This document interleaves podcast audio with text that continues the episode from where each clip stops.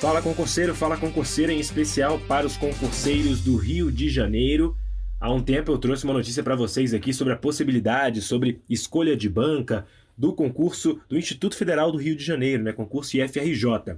Entramos em contato com o órgão, com o próprio IFRJ, e o, o órgão respondeu da seguinte forma: uma notícia não muito boa para quem esperava esse concurso aí a um curto ou médio prazo.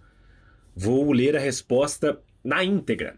O IFRJ informa quem possa interessar que não está organizando no momento nenhum concurso para provimento de servidores, técnicos ou docentes.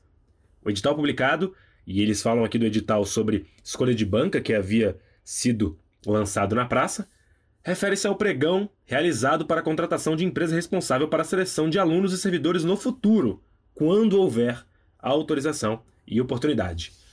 O detalhamento das necessidades, termo de referência, é necessário e faz parte da rotina de planejamento de concursos no âmbito da instituição. Portanto, é bom frisar para que não sejam criadas expectativas.